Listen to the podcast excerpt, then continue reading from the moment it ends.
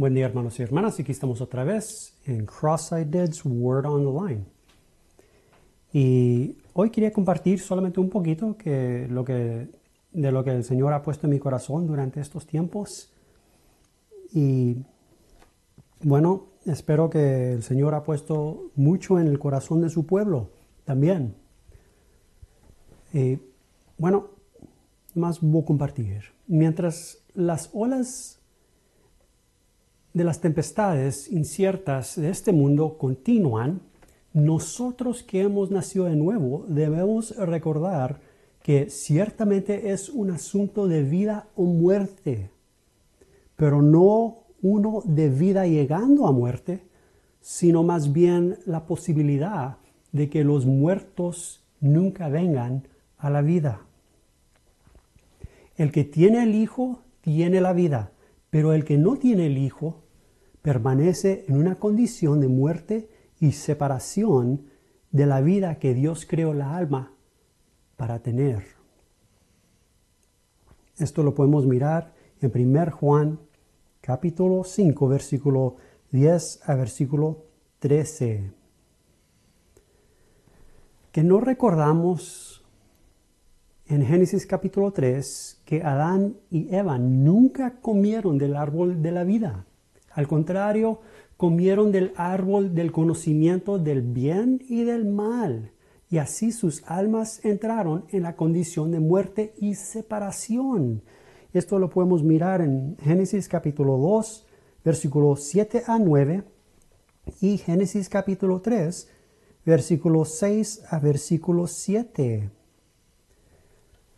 Pero a pesar de que la humanidad ahora está consciente de sí mismo y siempre sigue en su camino de distanciarse, esa es la palabra, de Dios su creador, es Dios y solo Dios quien siempre toma la iniciativa de acercarse a la humanidad y proveer el único camino de salvación una puerta abierta para recibir la vida que Dios creó la alma para tener. Esto lo miramos en Génesis capítulo 3, versículo 8 a versículo, versículo 11 y Génesis capítulo 3, versículo 21. Ahora, la condición de la humanidad no afecta ni cambia a Dios uno que está infectado con una enfermedad incurable y contagiosa no puede transmitir esta condición a Dios. No.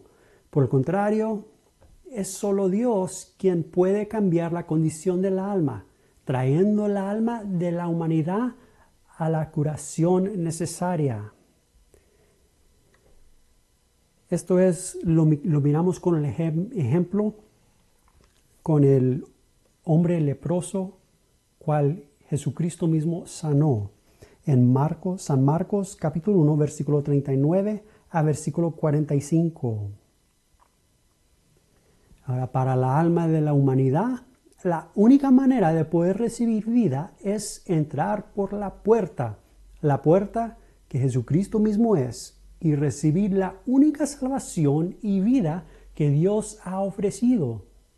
La alma recibe esta vida al participar o comer de Cristo mismo, el Cordero de la Pascua.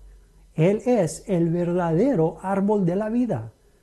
Al entrar en la vida, la alma escapa a la condición de la muerte.